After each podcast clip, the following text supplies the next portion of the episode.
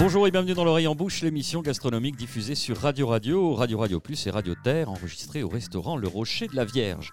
Au menu de notre émission quinzomadaire, la Corse. N'allez pas croire un instant que la production soit devenue subitement généreuse à notre endroit en nous proposant d'enregistrer sur cette île magnifique. Non, c'est plutôt le fait d'un concours de circonstances où la jalousie joue un rôle important. En effet, Marina Bounour, notre chroniqueuse caviste, nous a annoncé d'un air éminemment enjoué son départ en vacances pour la Corse. Nicolas Rivière, notre journaliste, s'arrachant les cheveux derrière son ordinateur pour tenter de donner du sens au parcours d'entrepreneurs et autres bilvesés start-upesques pour influenceurs en mal de disruption, apprenant cette nouvelle, a illico par le truchement de l'invention d'Antonio Meucci contacté Michael Lecumberi, cuisinier inventif et poète à ses heures gagnées, pour lui dire elle ne peut pas s'en tirer comme ça, on va la faire travailler à distance. Ce à quoi Michael n'a rien répondu car il a perdu son téléphone il y a 7 ans. Mais l'idée était bonne, Marina sera donc notre envoyée spéciale en Corse aujourd'hui. D'ailleurs, on va faire un essai. Marina, est-ce que vous êtes avec nous? Oui, je suis avec vous totalement, euh, de cœur, de voix, de tout. Parfait. Je ne vais pas m'avancer sur le terrain glissant des clichés corses, point de main sur l'oreille à la manière des petits mouflons, dit Mouvrini. Pas de rappel à Goscinny et son fameux Elle te plaît pas, ma sœur Ou les petits vieux qui auraient le temps de tuer leur âne à coups de figue molle. Non. On va tordre le cou au folklore pour s'intéresser à l'âme et à l'authenticité d'une île qui mérite mieux que sa réputation, nonobstant bien sûr notre admiration inconditionnelle envers Goscinny. Et pour parler de Corse, notre fil rouge aujourd'hui sera tissé avec talent par Laurie Giapka, qui est sommelière native de l'île de Beauté. Bonjour Laurie. Bonjour.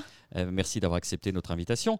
Alors, on commence euh, traditionnellement avec vous, Nicolas Rivière. Aller à la rencontre de la cuisine corse, c'est découvrir tout d'abord qu'elle est en réalité bien mal connue. Oui, et c'est d'ailleurs un peu à l'image de la Corse elle-même avec laquelle le continent entretient des relations passionnelles, tumultueuses et volontiers euh, fantasmatiques. Ce qui est vrai pour toutes les cuisines du monde, l'est peut-être encore davantage pour euh, la cuisine corse.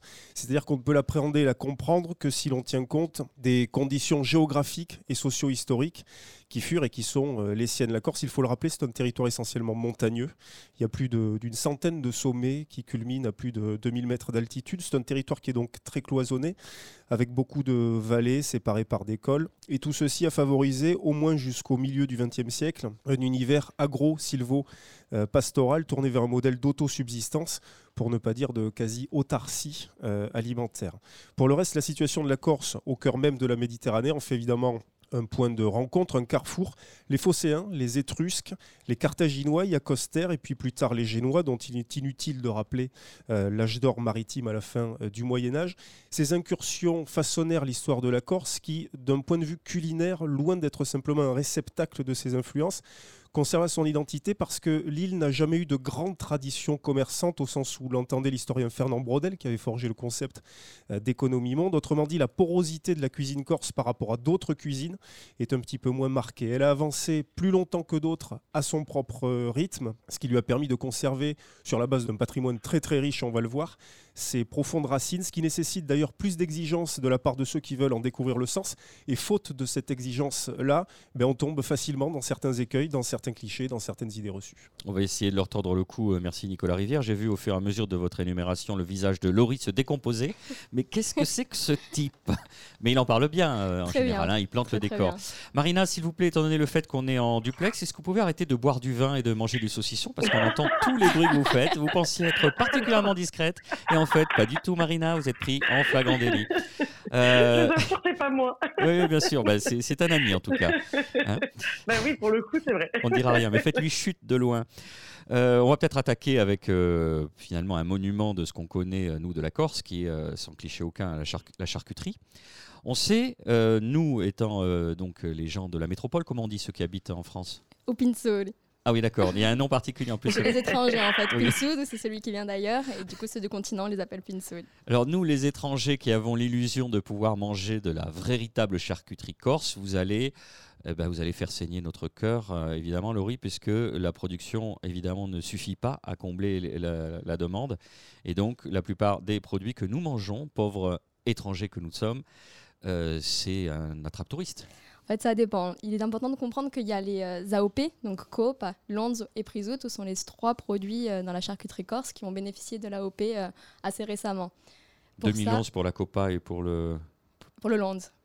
Ah, le, le, le Prisout et le c'est plus tard. Donc c'est quand même assez récent, ces AOP. C'est assez récent. C'est l'AOP, en fait, en termes culinaires, pour charcuterie, fromage, c'est le brooch qui a la, plus, la reconnaissance depuis le plus longtemps. On en parlera tout à l'heure parce qu'on aura évidemment le plaisir d'aborder les fromages. Du coup, pour la charcuterie, voilà, coop, c'est donc les chines de porc, le lonzo, la longe et le prisout, c'est le jambon. Et pour pouvoir bénéficier de l'AOP, les producteurs en Corse doivent utiliser une race qui est autochtone, qui est le porc unustrale. C'est la race corse. Ils doivent ensuite les nourrir aux céréales et à la fin de leur vie, pendant 40 à 45 jours, ils doivent être finis au gland et à la châtaigne avant d'être abattus. Donc c'est important de savoir ça puisque ça définit, ça définit la saisonnalité en fait de la charcuterie. Le souci, c'est que, je l'ai évoqué tout à l'heure, il y a plus de demandes que d'offres. Donc comment on peut faire pour savoir si on ne se fait pas arnaquer Alors si c'est l'AOP, on ne se fait pas arnaquer. Alors c'est pour ça qu'il y a plein d'autres charcuteries en fait qui sont juste appelées charcuterie corse, mais pas AOP dont récemment d'ailleurs une IGP a été accordée, ce qui fait scandale en Corse, une mm. IGP charcuterie île de beauté. Et euh, c'est un gros problème car dans ces, ça, ça, a été attribué à sept salaisons, le Figadel ou la Boulogne, mais aussi Coop à Londres. Euh, et euh, trois autres. Et, euh, et, ça, ça pose problème parce que le cahier des charges est vraiment très peu restrictif. Et on a des cochons qui viennent d'Hollande, d'Allemagne, de Bretagne, enfin de l'Union européenne en général. Et il suffit qu'ils soient transformés, abattus et, enfin, abattus et transformés sur place pour que d'un seul coup, ils aient cette IGP. Marina, on a senti... oui. Attention, Marina. C'est transformé seulement. sur l'île de beauté, c'est juste transformé. Alors en fait, elle a euh, Laurie est vraiment trop forte parce qu'elle a dit euh, tout ce que j'avais trouvé et voilà que je voulais dire. euh, effectivement, il y a une grosse guerre entre l'IGP et l'AOP. Euh, c'est une entre guillemets c'est une catastrophe parce que l'IGP île de beauté ça représente vraiment ben, la Corse ils ont le droit de mettre en plus euh, une petite estampille avec soit l'île de Corse soit la tête mauresque qui est présente sur le drapeau et donc du coup ça, ça crée vraiment euh, un mélange en fait pour les clients et le port, en plus d'être issu de l'Union européenne, est et arrive directement prêt à la salaison. Donc il est même pas arrivé en carcasse, ils ont déjà les morceaux qui sont déjà prédécoupés et juste euh, mis à salaison sur l'île de beauté. Ce que vous voulez dire, c'est qu'on pourrait le faire n'importe où et appeler ça. Euh, non, parce que leur argument, c'est de dire que la transformation, elle est selon les traditions corses. Et dans les faits C'est ça. Et dans les faits, euh, elle l'est, mais bon, c'est quand même pas le produit Corse, c'est pas fini à la châtaigne, dans, la, dans les régions de Corse qui, qui permettent d'avoir ce goût spécifique, typiquement au prisout qui va avoir ce goût de noisette quand il est un petit peu affiné. C'est. Oui, vous, vous évoquiez euh, certaines contraintes liées euh, à l'AOP. Euh, c'est une, race qui se développe qui, à maturation lente, donc on les abat vers 36 mois. Il y a une saison particulière d'abattage, il y a quand même beaucoup de contraintes. Donc cette nouvelle IGP était venue foutre le bordel finalement, passez-moi l'expression. Mais en plus, elle est très récente. Hein. Elle, est de mai 2018. Elle mm. répondait à quoi? À, un besoin de certains producteurs qui euh, n'avaient pas ni le temps, ni pour eux, ni l'exigence de faire du. Un enjeu financier. D'accord, comme d'habitude. Oui, complètement. Oui, Après, en fait, c'est une demande du consortium des, des salaisonniers corses. Donc, en gros, c'est les industriels, hein, euh, tout simplement, euh, qui font des, des, produits, entre guillemets, corses. C'est eux qui ont fait la demande. Ça fait plus de dix ans qu'ils font cette demande-là. Euh, qu'ils ont eu donc ils ont eu le droit en mai 2018 donc en fait pour rajouter il y a la pancette hein, aussi qui est euh, sous l'IGP et le saucisson sec. Le saucisson sec aussi oui tout à fait. Qui va peut-être bientôt avoir une AOP. Exactement qui est en attente pour l'AOP donc vous imaginez la euh, déjà moi je comprends rien et je suis relativement éclairé donc ça veut dire que volontairement la confusion est entretenue pour les consommateurs. à l'heure où on parle ça veut dire qu'on a pas on peut avoir une COPA qui est à la fois l'IGP et l'AOP. Non, non, non. S'il a l'AOP, il ne cherchera pas à ah, avoir l'IGP. Non, non. Ce serait puisqu'il y en a une qui est beaucoup plus qualitative que l'autre. Exactement. Mais c'est quand même pour entretenir ce, flou artistique. Euh, pour donner, pardon, pour donner juste une, une, une, idée de prix euh, de revient en fait du kilo euh, de carcasse. pour un pour un porc corse donc austral et excuse-moi pour l'accent mais ça va revenir à peu près à 4 euros le kilo alors que ces porcs d'origine d'Union européenne va revenir entre 1,50€ et 2 euros le kilo carcasse. Donc, euh, du coup, au niveau des marges, euh, l'IGP va permettre à ces industriels de vendre plus cher avec des marges euh, un peu plus importantes que le, le paysan corse qui travaille dans le respect des traditions et avec une race origine insulaire. On a malheureusement l'impression de répéter les mêmes choses tous les 15 jours. Nicolas Rivière Oui, ce qui nous éloigne énormément du geste, des gestes, de la culture traditionnelle euh, en Corse, puisque Laurie, vous me le racontiez quand on préparait cette émission, votre père, je crois, est vétérinaire et vous avez pu suivre, quand vous habitiez euh, en Corse, euh, des élevages, des petits élevages à taille familiale, dans lesquels l'abattage du cochon demeure traditionnel et extrêmement répandu. Tout à fait. C'est, c'est important et heureusement qu'il y en a qui encore se battent pour ça, pour et les traditions et un savoir-faire et surtout se battre pour le goût en fait, tout simplement. Est-ce qu'il y a des périodes euh, idoines pour consommer euh, les types de charcuterie? Il faut faire attention à quoi? En général, euh, l'été, si on a de, la saucisse, hein, enfin du saucisson, comment vous l'appelez? La saucisse corse, comment vous l'appelez? Le saucisson sec, ça dépend lequel. S'il y a la saucisse de foie, ce sera le figadillo. Oui. Mais, euh, et donc, il y, y, y, a des périodes particulières. Ça dépendra euh, de la charcuterie. Par exemple, pour, pour la cope, il faut savoir qu'il y aura au moins 5 mois d'affinage après l'abattage. Donc, euh, si on vous dit que la cope vient d'être faite alors qu'on n'est pas au mois de mars, avril, sachant que c'est au mois d'octobre que les châtaignes et les glands ils tombent et que c'est là qu'ils vont être finis, bah, c'est que ça n'a pas été avec des cochons en Austral. Donc, s'il n'y a pas d'indication sur les étiquettes, parce qu'aussi il y a ça, il y a les attrapes touristes, on essaye de, de donner aucune indication pour qu'ils puissent être encore plus trompés surtout sur les marchés l'été. Euh. Ça va pas arranger votre réputation, hein, les Corses, Nicolas Rivière. oui, et à l'inverse, comme pendant très très longtemps, la population était dans l'obligation de faire sa propre euh, charcuterie pour avoir une alimentation euh, qui vienne au sein de cette population rurale nourrir, nourrir tout le monde, il fallait évidemment prendre un soin particulier de cette bête et la respecter du début à la fin, c'est-à-dire les pièces fraîches au début, euh, au début de l'hiver. Et puis plus on allait, plus on consommait cette bête, et plus il fallait pouvoir avoir des morceaux qui se conservent dans le temps. C'est-à-dire que la nécessité faisait loi.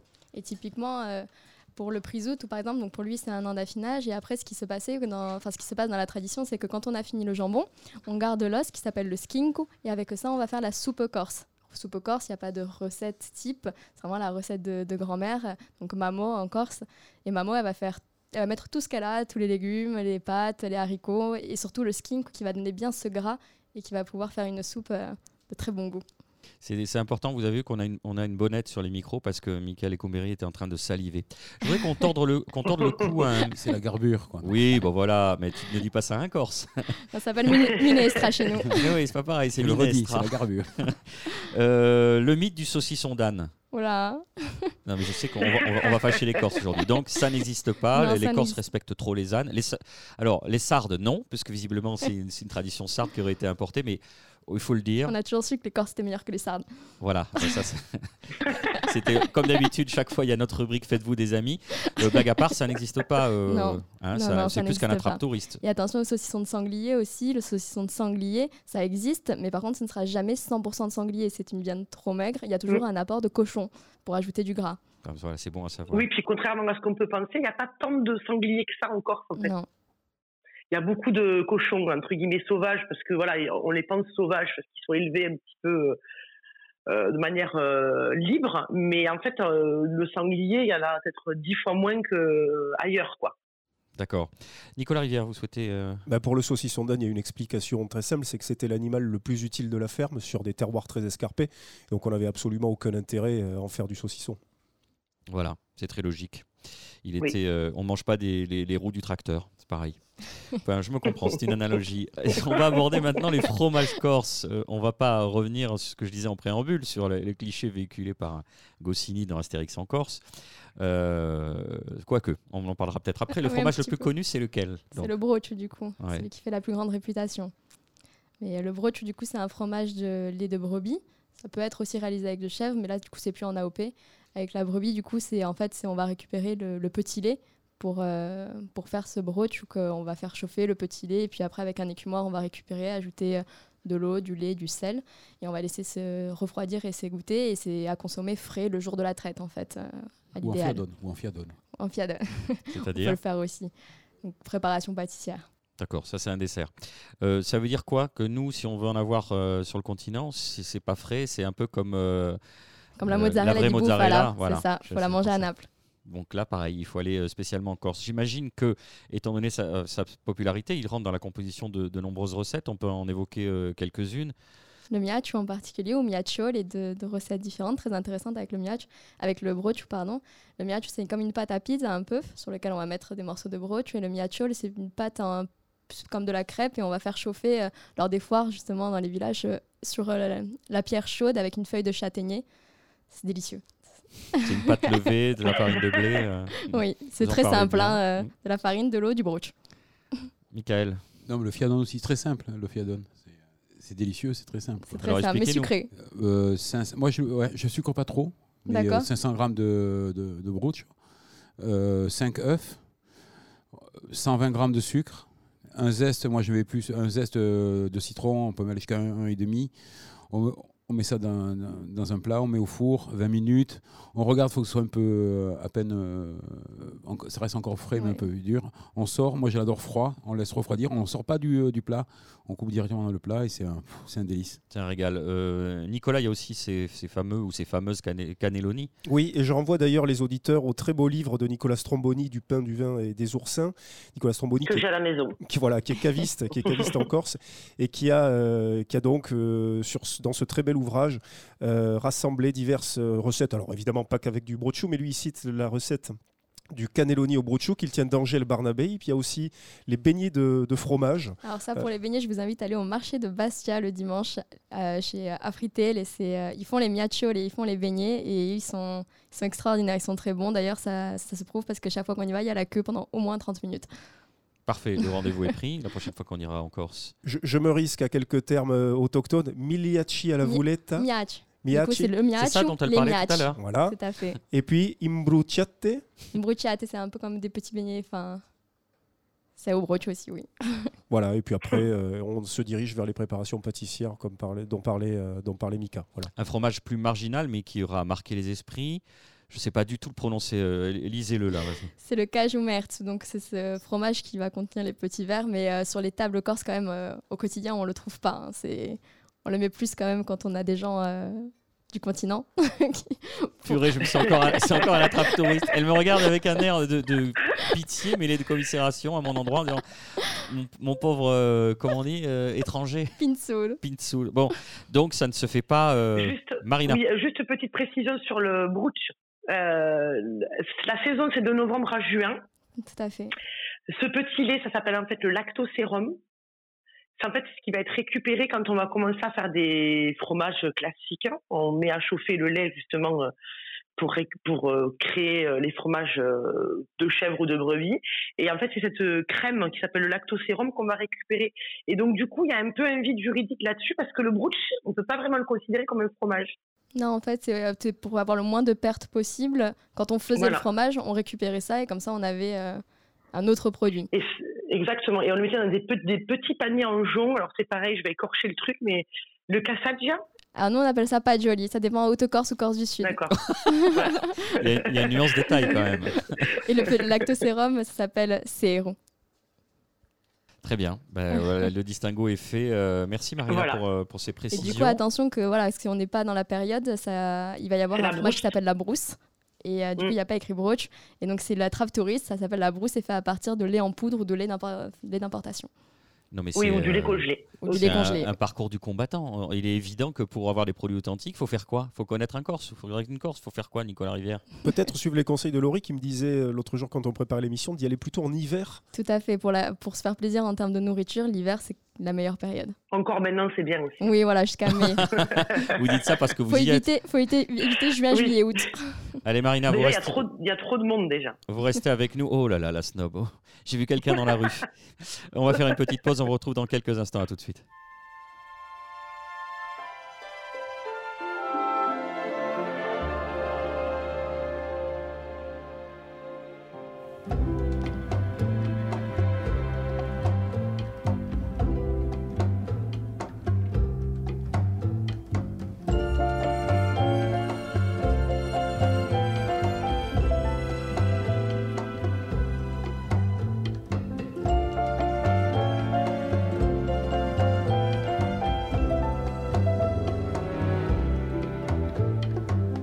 qu'on peut reprendre au début.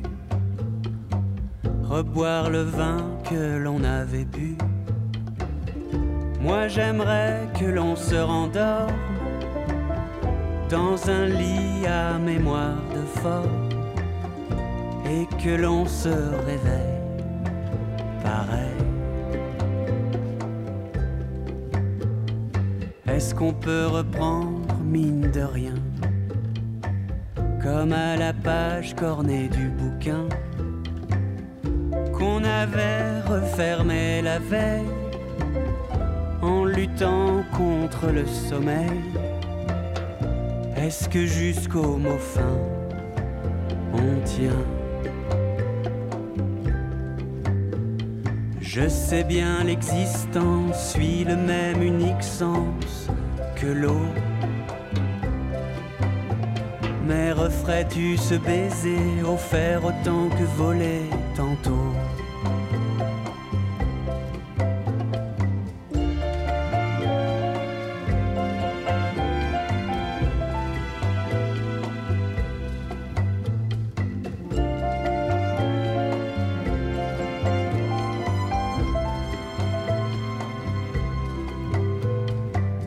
qu'on peut reprendre à la source. Poser les pierres qui changent sa course. Inonder un nouveau décor. Va savoir ce qui peut éclore. Des plantes au bord du fleuve, toutes neuves. Je sais l'incandescence des cœurs et par essence mais referais-tu ce baiser offert autant que voler fébrile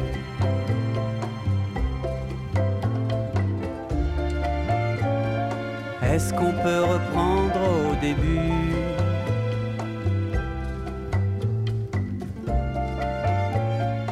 Est-ce qu'on peut reprendre au début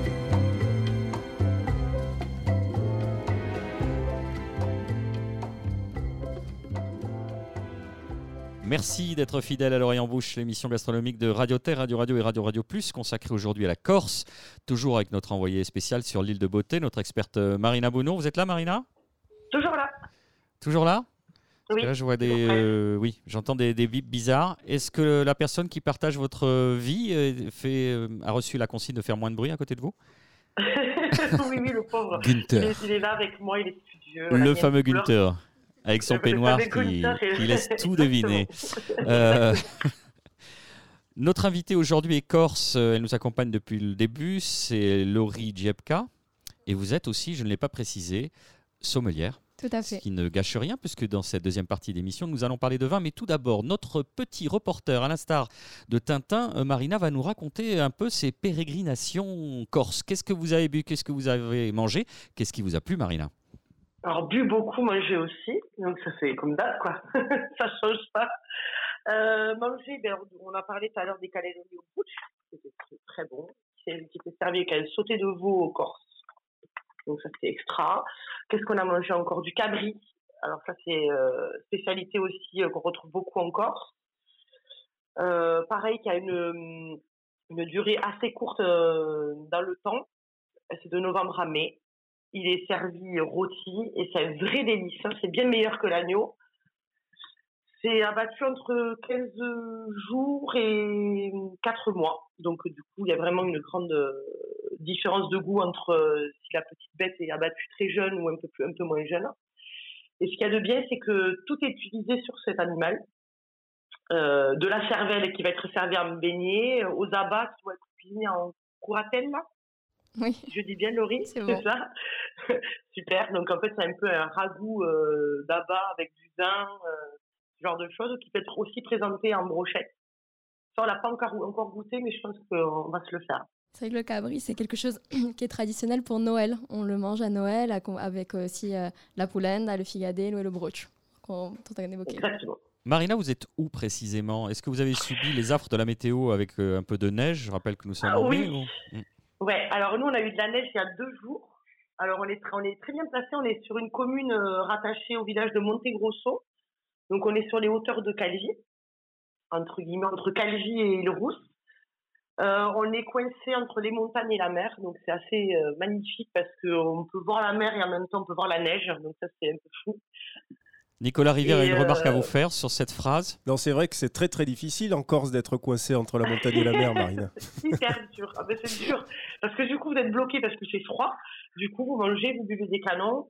Oh, on avait besoin de ce prétexte pour se réchauffer, pour aller mieux. Exactement. et on est juste à côté en plus d'un super domaine qui s'appelle le domaine d'Aldiprato, qui est à côté de, qui est sur le village de Zilia, qui fait aussi des, de l'eau de source de Zilia. Alors, ces 20 Corses, Marina, quels AOP, quels cépages? Si vous deviez nous faire un panorama. Alors, euh, la première AOC euh, Corse est de 1975. Elle a 9 aires d'appellation. Donc, la plus générique, c'est l'AOP Corse, tout simplement, qu'on peut utiliser un peu partout sur la Corse. Ensuite, vous avez deux crus. Vous avez le cru Ajaccio et le cru Patrimoine. Et ensuite, vous avez euh, Corse Coteau du Cap Corse Corse Calvi, Corse Figari, Muscat du Cap Corse, Corse Porto Vecchio et Corse Sartène. Donc ça, ce sont toutes les appellations en fait qu'on va retrouver sur euh, l'île de Beauté. Et ensuite, vous avez aussi des vins pays pour ceux qui ne vont pas utiliser forcément des cépages euh, autochtones. Parlons de ces cépages autochtones. Donc, il y a une trentaine de cépages autochtones. Euh, il y en a six qu'on va appeler des cépages nobles, entre guillemets. Donc, trois en rouge, trois en blanc. Donc en rouge, nous avons le Nieluch, le Chacarello et, et, pardon, et l'Aleatico. Alors attendez, elle va les reprononcer derrière vous. Oui, ça va mieux.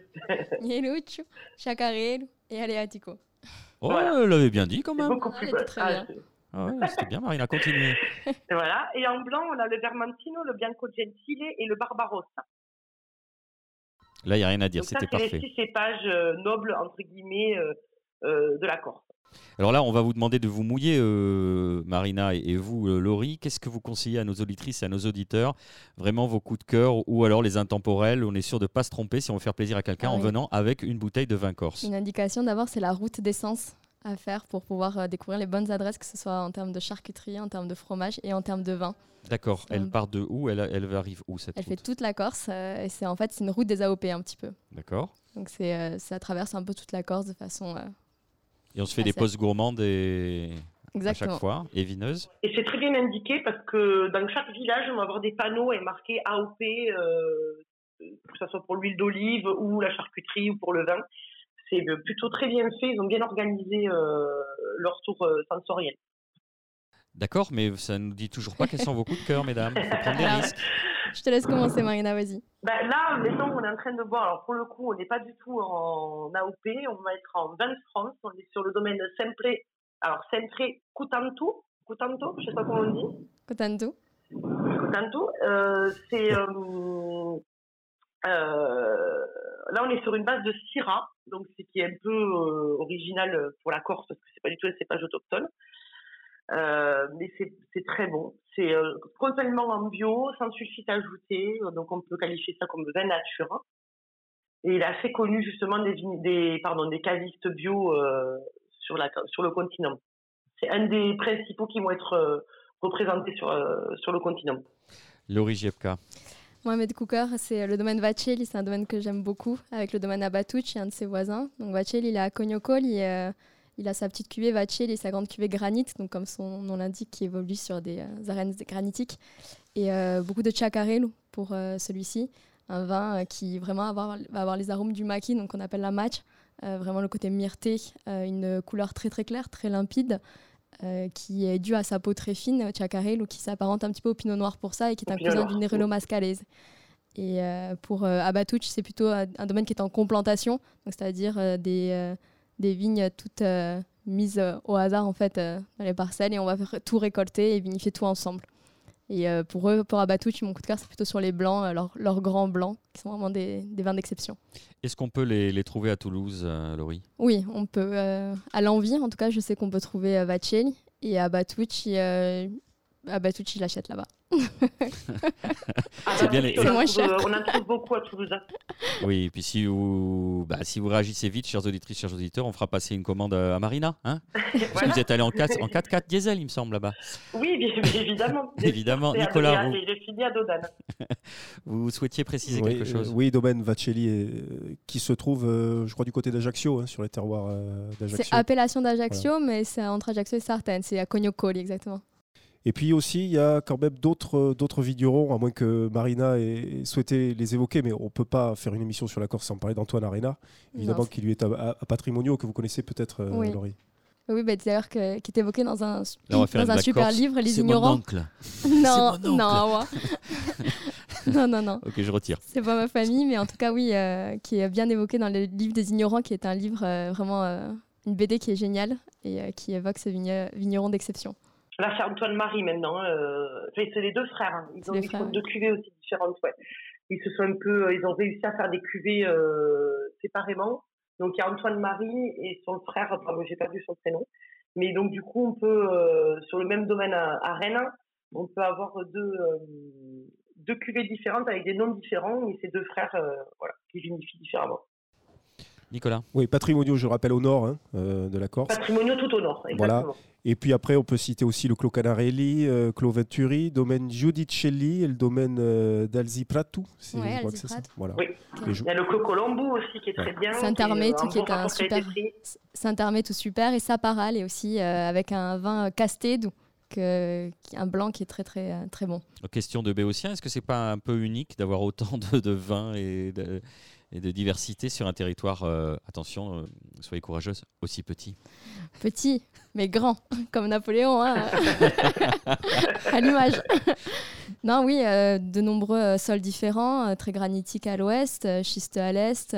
Au nord, on va retrouver argilo-calcaire, c'est une grande variété parce que aussi euh, ces, montagnes, euh, la géologie euh, et la climatologie permettent de faire des choses très différentes selon où on se trouve. Les paysages sont très différents, des falaises de Boniface ou au Cap Corse, les criques, aux plages de sable blanc de Porto Vecchio, c'est très varié. C'est pour ça que c'est la plus belle île du monde. Hein. Évidemment, Nicolas. Pour revenir sur l'étroitesse, on va dire, de du vignoble corse, c'est 6300 hectares en tout, donc ce qui est quand même euh, assez petit. Euh, et c'est un vignoble qui s'exporte très très bien, puisque 40% de la production euh, est vendue ailleurs que, que sur l'île. Et alors c'est un peu paradoxal parce que autant c'est un vin qu'on n'a pas de difficulté à trouver, par exemple à Toulouse, hein, on le disait il y a quelques instants, mais c'est un vin qui est très très méconnu. d'une manière, manière générale. D'ailleurs, je ne suis pas certain que la plupart des gens qui même en ont déjà bu Marina pourra nous le confirmer ou pas, sache situer les différentes appellations, les différents cépages, qui ont des noms qui euh, sonnent d'une façon très originale à nos oreilles, parce qu'on n'a pas l'habitude de les entendre. Ça sonne un peu italien, donc effectivement, euh, pour le, le, personne de continent, ça peut faire un peu étranger, c'est ça qui, qui bloque un petit peu. Euh, après, on, est, on, est, dans quelle gamme de prix Voilà, c'est la gamme tarifaire. Ce que j'allais dire, c'est qu'il n'y a pas d'entrée de gamme à part pour les rosés de médiocre qualité. Alors après, c'est 40, il faut quand même savoir que c'est quand même 40% de la production de vin en Corse, c'est quand même du rosé. 10% en blanc et 50% en rouge. Et euh, il n'y a que 20% d'export en fait hein, sur les vins euh, corsins. Euh, moi, je parlais en volume général, hein, pas, pas uniquement sur ce qui était AOP, etc. Donc ça veut dire quoi cette remarque sur le rosé? C'est encore un truc pour nous là? Finalement, on se fait refiler tous les trucs de seconde zone là? Ben, c'est pour beaucoup pour les touristes, je pense. Bah oui. Rosé piscine. Euh. Alors, je ne vais, pas me faire des, vais pas me faire des amis, mais je pense que Laurie, vous êtes d'accord avec moi. Le l'exemple vraiment, parce que j'ai eu l'occasion de travailler encore ces quelques années, euh, il y avait un rosé qui était vraiment, entre guillemets, le plus connu, et pas forcément par sa qualité, c'était le Clos Landry qui est euh, collé à l'aéroport de Calvi. Et pour le ah. coup, c'est d'un rosé ultra gris. Et je crois que j'ai rarement vu. Ultra gris kérosène. Euh, euh, ouais, Robe kérosène. Travailler au marché Victor Hugo, j'ai rarement vu de, consommation de rosé aussi impressionnante et particulièrement de ce domaine-là. Alors on recommande pas. Euh, donc on a parlé euh, charcuterie, on a parlé fromage, on a parlé vin. Euh, on a à peine évoqué tout à l'heure, mais on va juste peut-être en parler quelques instants. Vous évoquiez Marina de l'huile d'olive. On sait qu'il y a aussi des agrumes. Qu'est-ce qu'on peut dire sur cette production qui est peut-être un peu moins connue, mais tout aussi qualitative, Laurie? En effet, agrumes, mandarine, clémentine corse. Elle est très exportée celle-ci, telle qu'en Corse, on ne peut pas en acheter de la, des clémentines corse quand on y est à la période parce qu'elles sont mm. toutes exportées. Euh, c'est beaucoup, plus beaucoup plus rentable pour eux, donc il faut juste avoir les bons contacts pour pouvoir consommer local à ce moment-là. Mais sinon, ce qui est très intéressant, c'est de parler aussi du limoncello. Le limoncello à base de citron, euh, qui est une recette qu'on voit aussi euh, en Italie. Mon papa avait l'habitude d'en faire, c'est très bon. C'est Alors la recette de... papa, juste pour nous, on est juste là, quoi, autour de la table. Pas, on ne donne pas en détail, mais euh, c'est on prend euh, l'écorce de citron. Je suis obligé de vous tuer après. Alors on prend des écorces. Donc euh, le, zeste de citron qu'on fait macérer dans l'alcool, dans l'alcool à 90 pendant un certain temps, et ensuite on sucre, et ça va permettre de faire plus tard de limoncello. vous savez, il y a une seule personne qui est plus vague que vous quand elle nous donne ses recettes, et cette personne est avec moi à table, et c'est Michael Lecomberi. On aurait dit, on aurait dit Michael Lecomberi, qui pour le coup tout à l'heure a donné les grammages d'une recette. Oui, et vous faites bien de le faire remarquer parce que c'est. Il y a une Corse à côté de moi. Oui, oui, tu faisiez, attention, pardon. Euh, ouais, pas mal la recette. Un certain temps, faites macérer avec un certain alcool, et puis après, c'est bon. Nicolas non, les agrumes, en fait, disposent de sols, on l'a dit, euh, enfin, Laurie, vous l'avez dit, euh, de sols granitiques et schisteux qui sont euh, légers avec de l'acidité, qui sont en fait un terroir, un terroir de rêve pour, pour les agrumes. C'est pour ça qu'on en trouve beaucoup et qui sont d'ailleurs les compagnons de route de l'olive et du raisin, forcément. L'olive, L'huile d'olive. Saint-Armé, tout que j'évoquais tout à l'heure, un vignoble qui est à côté de Propriane, qui est magnifique parce qu'ils font aussi une culture d'huile d'olive. Donc les paysages des vignes et des oliviers, c'est entre la montagne et la mer, comme on disait, ce qui Attention, est facile ça va faire venir les, les étrangers. C'est super beau, quoi. C'est super beau, c'est super bon, c'est trop bien. Là aussi, pour l'huile d'olive est arrivée en 2004. Et une petite précision aussi pour la Clémentine Corse, il n'y a pas encore d'AOP, il y a par contre une IGP qui existe depuis 2007. Et ils sont en train d'être pour parler pour faire passer les pomelos aussi corse en IGP. Clémentine, mandarine, pomelos. Cèdre aussi qu'on retrouve. Oui, il y a une recette d'ailleurs familiale qui est très sympa avec du sucre et de l'eau.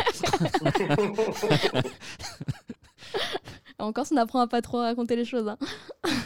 Et mais par exemple, si le, mais ça se transmet quand même dans le cercle familial, oui, oui, bien mais pas aux frères parce auxquels on parle plus parce qu'il a manqué de respect il y a 23 ans.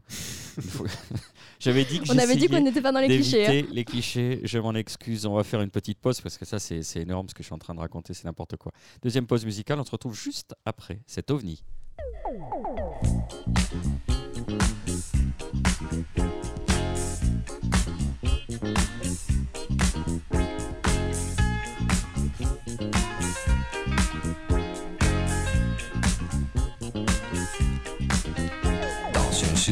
Discothèque avec mes beaux yeux de reptile.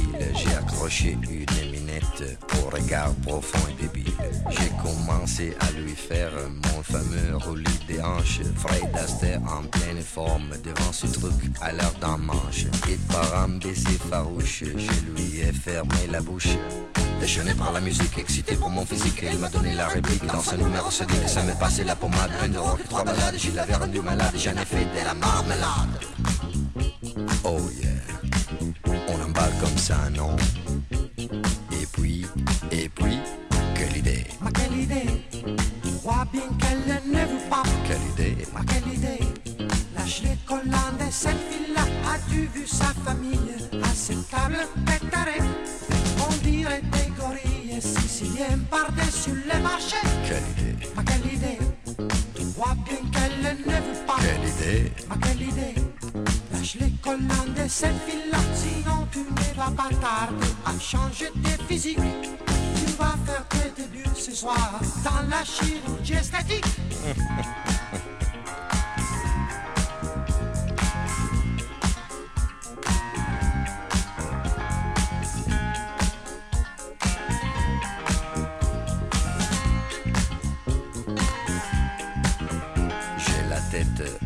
qu'un rocher des Dolomites.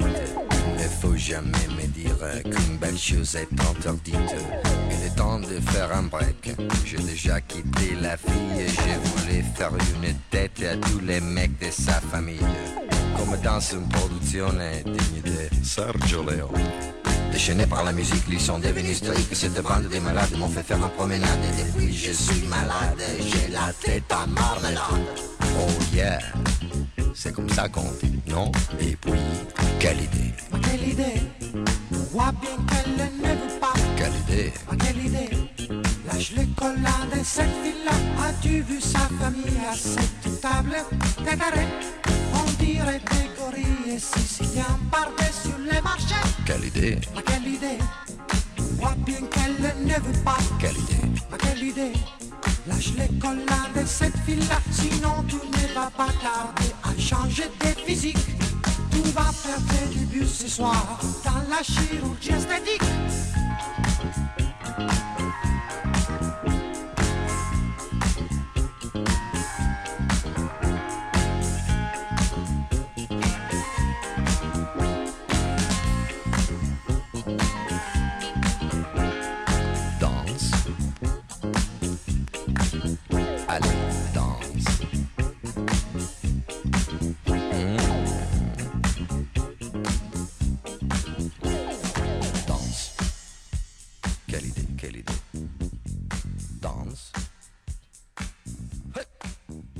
De retour dans l'oreille en bouche, l'émission des gourmettes et des gourmets pour la dernière partie de notre émission, le quartier libre, notre émission qui, je le rappelle, si vous nous rejoignez maintenant, avait trait à la Corse. Et vous entendez des drôles de bruit derrière, euh, évidemment. C'est notre envoyée spéciale, euh, Marina Bounour. Marina, vous êtes toujours avec nous? Toujours avec vous. En direct du petit village de? Je, je, ne sais pas. c'est imprononçable. je préfère pas le dire parce que, morts et vivants. Euh, et oui, plus. Non, non, non. Ce qui vous gêne, c'est que c'est notre invité, euh, Laurie Jepka, euh, qui est corse. Vous avez, voilà, on a cette gêne en France de mal prononcer les choses devant des gens qui, qui, ont, qui maîtrisent totalement la langue. Mais c'est pas gênant, vous pouvez. Non, mais sincèrement, c'est plein de consonnes qui se suivent. On dirait presque de l'allemand. Je... on va commencer le quartier libre avec euh, Michael dans le cadre de cette chronique euh, Un livre, un chef. Et vous nous avez déniché cette semaine un livre de qui? De Christian Etchebest et Pierre Hospital. Oui, la rencontre de un Béarnais et un Basque. Donc, euh, les deux ont été présentés par Yves Cambebord dans, les années 99-2000. Enfin, Cambebord a présenté Hospital à. Il a fait l'entremetteur. Ça s'appelle comment ce bouquin? Tout est bon dans le cochon. Bon, Hospital, donc son père, euh, c'est lui qui avait créé, euh, euh, dans les années 80 le label Ibayama, Ibayona d'abord, qui maintenant c'est Ibayama. Euh, donc il est né dans le cochon, euh, il a toujours fait des salaisons. Et voilà, là, il est allé voir euh, tout simplement Etchebest pour lui présenter donc les premiers jambons. Au départ, il n'en voulait pas, Etchebest, parce qu'il le trouvait trop, trop cru au centre. Donc il a fallu qu'il revienne dans le Pays Basque pour voir et pour adopter ensuite tous les produits d'hospital. De, voilà. Donc c'est un livre vraiment excellent sur toute l'histoire du cochon, essentiellement basque. Euh, son histoire, comment on, les, élève, et puis ensuite euh, énormément de recettes, euh, toutes béarnaises et, basques, notamment une recette de piquillos farci au pied de cochon. C'est tout simple. Voilà. Toutes les recettes sont très simples. Hein. je peux en dire quelques. Si vous retrouvez celle au piquillos, ouais, je sais que c'est pas je sens. C'est pas je sens. Alors allez-y. Pendant ce temps, Nicolas Rivière va meubler. Christian Etchebest, qui, à ne pas confondre avec Philippe Etchebest, qui lui est une star télévisuelle. Christian Etchebest, qui euh, a plusieurs adresses à Paris, plusieurs restaurants euh, qui se déclinent autour du troquet, en fait. La cantine, cantine du troquet, etc. Et qui sont des, effectivement des adresses dans la filiation, euh, dans la filiation de la cuisine d'Yves Candebord, de Yves Gégaud, de toute cette génération. Et c'est absolument fabuleux, surtout quand on est un grand amateur de cochon, et ça tombe bien puisque ce livre le met en valeur sous ses diverses formes. Recette. Oui, et ensuite, d'ailleurs, ils ont créé aussi la, non, le la, cantine du troquet euh, de la section à Pau aussi, euh, il y a deux ans, je crois. Euh, voilà. Donc, pour cinq personnes, ça va être très précis. Donc, trois, trois bottes d'oignons nouveaux, 100 g de carottes, huile d'olive, beurre, deux gousses d'ail, à peu près 400 g de pieds de cochon cuits et désossés. Euh, du thym, du laurier, du, une, du piment d'Espelette, c'est 3 à 4 pincées, une botte de persil. Donc voilà, euh, on fait cuire donc les oignons, les carottes, le laurier pendant 5 à 10 minutes. On mélange donc les pieds de cochon. On fait cuire tout ça 10 à 15 minutes. On laisse refroidir. On farcit donc des piquillos. Quand on achète des piquillos, regardez bien qu'ils sont fabriqués en Navarre. 90% aujourd'hui viennent du Pérou.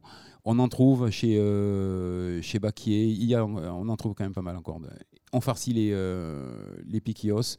C'est tout simple et on sert à table et c'est un délice. Merci. Vous avez passé aussi un drôle de week-end, racontez-nous. Oui, euh, Montils, chez, euh, aux portes ouvertes de Thierry Puzla. Euh, Jean-Marc, son frère, est, maintenant est à la retraite. Donc, c'est le domaine du Tubeuf. Donc, on va parler de vin, c'est un vignoble. De vin, ouais. Euh, chaque année, début mai, ils font toujours des portes ouvertes. Bon, là, il y, a du monde. Il y avait, y avait la, famille Breton, famille Moss. Hein. il y avait euh, Fola Rouge, Yo-Yo, sa femme, enfin de, Nick. Euh, au-delà du vin qu'on a goûté, que tout était bon, c'est la générosité euh, pour l'accueil. C'est-à-dire, c'est, on paye pas son verre comme dans tous les salons, les portes ouvertes. Là, on a un verre, on le pose. si on peut le laver, on le lave. On le, et il y a à manger tout le temps. On nous sert le soir, le repas est offert ouais, c'est euh, assez fabuleux, la gentillesse de tout le monde, quoi. Euh, c'était surprenant. C'est à Montis, donc dans le Loir-et-Cher. Donc c'est Cheverny, c'est Touraine, enfin voilà. Cheverny. Ouais. C'est des vins que vous connaissez, euh, Marina et Laurie? Oui. Oui, oui.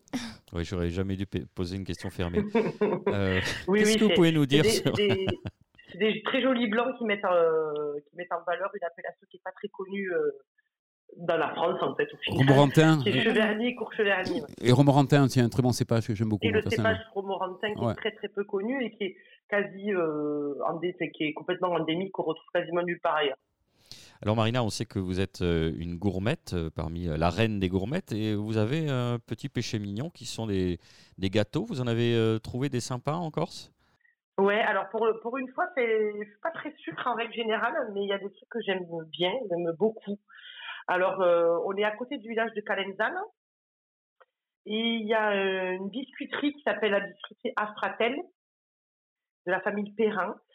Et en fait, ils font euh, des fratelles qui sont comme des bugnes, en fait. Donc, c'est des, voilà, ce qu'on peut appeler des bugnes ou des merveilles ou des oreillettes, comme vous voulez, mais vraiment avec le côté très moelleux et qui vont être aromatisés à l'eau de fleur d'oranger ou de citron. Donc c'est elles sont absolument euh, à tomber par terre, donc je vous en ramènerai, ne vous inquiétez pas. Une adresse euh, qui sera éventuellement corrigée au niveau de la prononciation euh, par Laurie? Non, c'était très bien. Merci. Laurie. Et vous, Laurie, vous en connaissez des...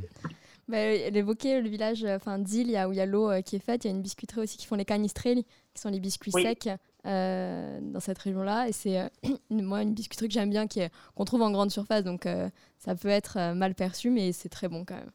Bon, ils sont aromatisés à l'anis si pas de bêtises. Hein. Alors en fait, ils ont, plus, ils ont aussi la noisette, la châtaigne, ils font à, plusieurs, euh, plusieurs goûts. Très bon. Euh, en revanche, vous avez galéré sur un point de vue qui semble un petit peu, euh, bah, un peu surprenant, parce qu'on est sur une île. Racontez-nous, vous avez du mal à trouver du poisson frais? C'est très dur de trouver du poisson frais, effectivement. Alors, des... des pêcheurs, il y en a, mais il y en a de moins en moins voire même quasiment plus. Et si vous voulez trouver du poisson frais, ben, il faut tout simplement aller soit à Leclerc, au du moins au supermarché. Parce que de, voilà, du fait qu'il y ait de moins en moins de poissons, pardon, de pêcheurs, euh, il y a beaucoup moins de, d'achats. Ça veut dire c'est destiné à quoi? C'est destiné à, au, continent, enfin à la France? C'est ben, l'histoire économique C'est la grande surface. C'est les grandes surfaces. En fait, les grandes surfaces rachètent tout. D'accord. Ou ça part directement dans les restaurants. Donc on voit, mettons, on est allé euh, se balader à Saint-Florent, donc qui est euh, euh, au nord, à côté du patrimoine, et où il y avait, il y avait deux, trois bateaux de pêcheurs avec marqué sur le bateau, vous pourrez retrouver nos poissons à tel restaurant. Donc au final, vous pouvez pas les acheter véritablement en direct, c'est très difficile. Et ce qui est encore plus hallucinant, c'est que, mettons, quand vous allez dans un restaurant pour aller manger du poisson, le moins cher, être dans les 8 euros les 100 grammes, et le plus cher, on l'a vu, dans les 18 euros les 100 grammes. Et ça veut peut-être dire aussi. C'est très très cher de manger du poisson. Est-ce que ça veut dire que quand on va euh, l'acheter chez Leclerc, il est bon? Ben, Oui, parce que, alors après, c'est toujours pareil, ils indiquent aussi euh, d'où ça provient. Euh, donc là, quand vous avez, vous avez des, des, pêches qui vont être des pêches corses, hein. donc effectivement, on va trouver beaucoup de dentis et de liches, qui sont des poissons qu'on va retrouver vraiment autour de la Corse. Euh, ils vont être frais évidemment puisqu'ils viennent euh, des bateaux euh, directement qui sont achetés des bateaux et qui sont revendus sur les grandes surfaces. Mais c'est vrai que les petits poissonniers, on va en trouver très peu. D'accord. Nicolas, vous, souhaitiez ajouter quelque chose? C'est un point qu'évoque Nicolas Stromboni dans son ouvrage. Il rappelle que la Corse a longtemps été un pays de pêcheurs, notamment à l'époque romaine, qui, une époque qui a eu une activité qui a cessé à partir du, XIIe siècle, puis qui a repris euh, par la suite de manière assez florissante jusqu'à la fin du, XIXe. Et alors, pour expliquer qu'aujourd'hui, il y a des difficultés euh, à s'approvisionner en poisson, lui, parle du problème de trouver des pêcheurs. Et en fait, euh, la guerre et l'exil sur le continent, enfin l'exil, euh, la diaspora, on va dire, sur le continent, euh, sont, le sont des facteurs. Qui se reprend là. Ah sont, sont, pour lui des, facteurs d'explication, mais c'est vrai que ça paraît très paradoxal pour, pour une île. Quoi. Finalement, c'est vrai que beaucoup aussi pêchent, enfin juste on pêche pour la consommation personnelle. Personnelle. Mmh. Voilà. Voilà, encore un truc. C'est vrai que le corps qui euh, veut manger du poisson, on va le pêcher. Il va, le pêcher. Ou le chasser. Voilà. Euh, Nicolas. Oui, alors pour finir sur la Corse, donc les références du livre de Nicolas Stromboni, Du pain, du vin, euh, des oursins, édité par les éditions Marabout avec de très belles photographies de Sandra Mahut. Parfait. Vous avez assisté à une exposition sur un peintre? Oui, Paul Schramm, euh, qui est euh, actuellement euh, exposé dans le petit village de Toreil, à la place des souvenirs d'enfance entre Perpignan et le Barcarès. Jusqu'au 17 mai prochain, vous pouvez euh, voir une série de toiles de cet artiste, une exposition intitulée En vin, mais pas que, vin euh, euh Paul Schramm, c'est l'ancien maire de Cals, qui est passionné de vin, de gastronomie, et qui s'est découvert sur le tard, parce qu'il a, il c'est un septuagénaire, et qui s'est découvert sur le tard un goût pour la peinture. Et cet autodidacte qui n'a jamais pris un cours de dessin de sa vie s'est mis à peindre des petits croquis, puis des toiles, et puis il a fini par s'adonner de, façon quasi addictive euh, à la peinture. Il a un univers extrêmement coloré dans lequel se détachent deux motifs, sont le pain, le vin, pardon, euh, parce que je reste sur le, livre de Nicolas Stramboni. Ces deux motifs, donc, chez Paul Schramm, le vin euh, et les poissons. C'est lui qui a d'ailleurs réalisé l'étiquette de la cuvée On s'en fiche du domaine Gardiès. Et puis, il a également dessiné le logo de l'association euh, Birancy, les Rancios Secs du Roussillon, dont il fait partie. Il a aussi peint Collioure, Gérone. Euh, il sculpte également des poissons en utilisant de vieux cerclages qui, euh, entouraient les barriques, des vieilles barriques de vin. Et son œuvre picturale, vous savez que le bassin méditerranéen est riche en artistes, dans sa chaleur méditerranéenne et maritime, est à mi-chemin en fait entre l'univers du peintre sétois Pierre-François et celui du Colliourunc Claude Julien. Vous retrouverez toutes les informations sur cette exposition sur le site de la mairie de Toreil, euh, www.toreil.fr. Et puis alors, si vous êtes à Toreil, allez boire et manger euh, au très amusant euh, Zaza Club. Vous dire enfin, et surtout à propos de Paul Schramm, que sort ces jours-ci un ouvrage qui lui est entièrement consacré, intitulé Paul Schramm, un démurge catalan, aux éditions Trabucaire. Michael. Bois d'avocat à Toreil, super vin, des petites joues cuites au four sur l'os. Voilà, quitte à être à Toreil, autant y aller. Parfait. Euh, la dernière livraison du magazine Jésus. Oui, la sixième livraison de ce magazine. le divin enfant. fait la blague à chaque fois qui sort de façon très aléatoire, Jésus, donc sous-titré La grande aventure de la nourriture, euh, et qui titre cette fois-ci Le dernier repas euh, d'Elvis. Et en fait, ce magazine euh, explore les rapports mouvementés entre la musique et l'alimentation tout au long du XXe siècle. Alors on y croise Mick Jagger, Tom Waits, évidemment la junk food et Elvis, puisque vous savez qu'Elvis avait un penchant pour le beurre de cacahuète et qu'il en est vraisemblablement resté plié. Il avait une occlusion intestinale de plusieurs mois. Il n'était pas allé à la selle depuis plusieurs mois. Bon appétit, chers auditeurs. Voilà. Et puis, dans d'autres reportages euh, passionnants euh, sur les petits plats des mafieux marseillais, un reportage sur Anthony Bourdin, euh, qui est mort euh, l'été dernier, qui tenait le restaurant Léal à New York, qui avait été aussi producteur de différentes émissions. Donc voilà, un portrait, reportage à son propos. Et puis aussi une interview assez amusante de Iñaki Espitart, dont on apprend qu'il aurait pu être un très grand skater, en fait, au lieu d'avoir une étoile aujourd'hui au Châteaubriand. Reportage assez foutraque et qui risque d'être mal compris sur le floc de Gascogne, qui pourrait laisser croire qu'en fait ça vient d'une vigne en particulier, ce qui n'est pas tout à fait le cas. Les très beaux textes de Luc, un très beau texte de Luc Lemaire, dont on avait pu apprécier la prose dans le premier numéro sur la cuisine des années Pompidou. Et puis alors, pour finir, un test assez hilarant en dernière partie qui s'appelle Crash Test, les 10 bouteilles de bière à lancer en concert qui passent en revue les différentes qualités notées euh, de la Hougarden, de la 1664, de la Grimbergen, avec des analyses extrêmement techniques, la hauteur du goulot qui permet de lancer de telle manière, la prise de main, la vitesse, la précision. C'est assez rigolo et ça termine ce magazine euh, assez décalé de belle façon. Tu le trouves où euh, En kiosque. On voit que la si on le trouve euh, encore. Hein. La Croix à 9,6 sur 10, alors que la LEF à 4,2. Donc il vaut mieux venir pouf pouf avec la Croix en concert. Enfin, je vois peu de gens avec de la LEF. Oh, j'ai pris ma LEF en concert.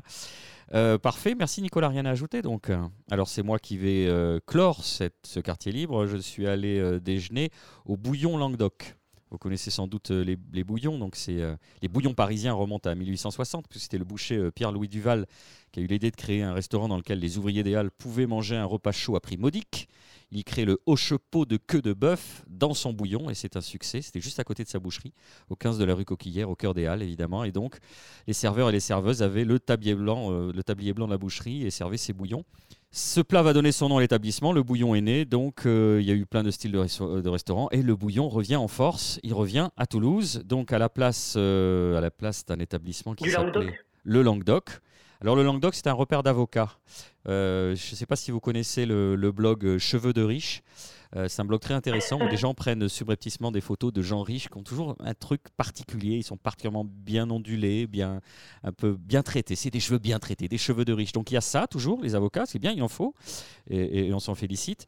Et il y a aussi cette volonté ben, de faire, à l'instar des, bouillons parisiens, de la cuisine de brasserie à prix modique. Alors c'est Bastien Vessière qui était déjà gérant de Maître Renard qui a repris.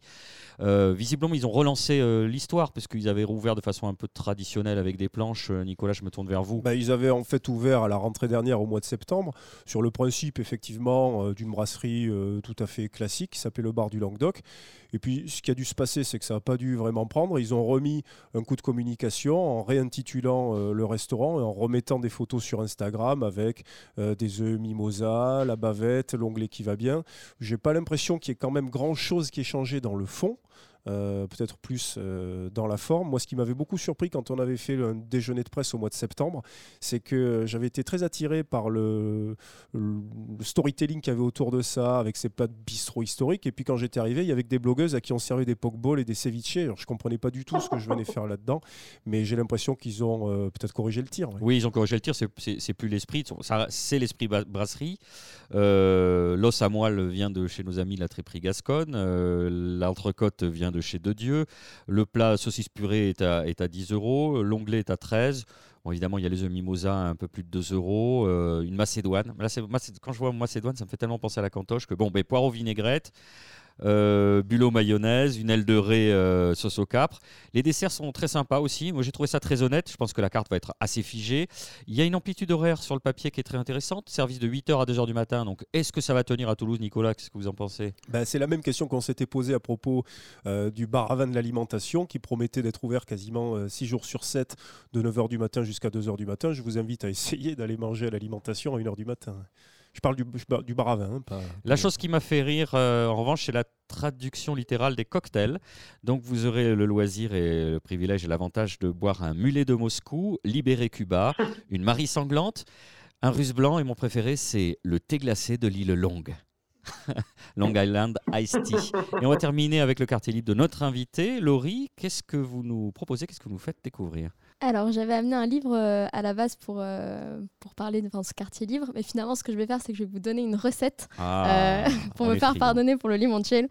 je ne donnerai pas la recette de papa, mais une des miennes qu'on a fait avec, avec ma moitié, qu'on a surnommé le caspicciale. Et donc, on utilise pour ça la boulagne ou guanciale italien, qui est du lard, en fait, qui est de la, de la gorge de porc qu'on fait revenir dans la poêle. Dans, une fois que ça a bien lâché son gras, que le gras est devenu bien transparent comme on l'aime, on met les épinards, on prend de la pâte feuilletée, on fait des petits carrés, on met dedans, dans un, comme dans un petit panier, ces épinards avec ce lard, un petit bout de chèvre frais, on replie en panier au four et ça fait un super apéro. Parfait. Merci beaucoup, Laurie Jebka, d'avoir accepté notre invitation. Merci, Marina.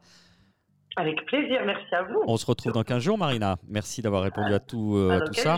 Michael Coumbery, euh, merci. Un petit merci, mais un grand merci aussi dans la tête. Et Nicolas Rivière. Merci. On se retrouve euh, évidemment avec plaisir dans quelques, dans quelques jours. Axel, merci euh, d'avoir réalisé. C'est Axel Roy, notre réalisateur. Il peut pas parler, le pauvre. Il a une trachéite. Une émission qui est produite par l'homme qui a vu l'homme qui a vu l'ours, diffusée sur Radio Radio, Radio Radio Plus et Radio Terre. Vous pouvez nous retrouver sur notre page Facebook ou en balado diffusion sur radio radio toulouse.net, sur iTunes. SoundCloud, Mixcloud, Spotify ou l'application podcast sur votre iPhone. Et pour conclure, je citerai le grand avocat Vincent de Moreau-Giaferi. Un Corse ne s'exile jamais, il s'absente. Rendez-vous dans 15 jours, merci de votre fidélité.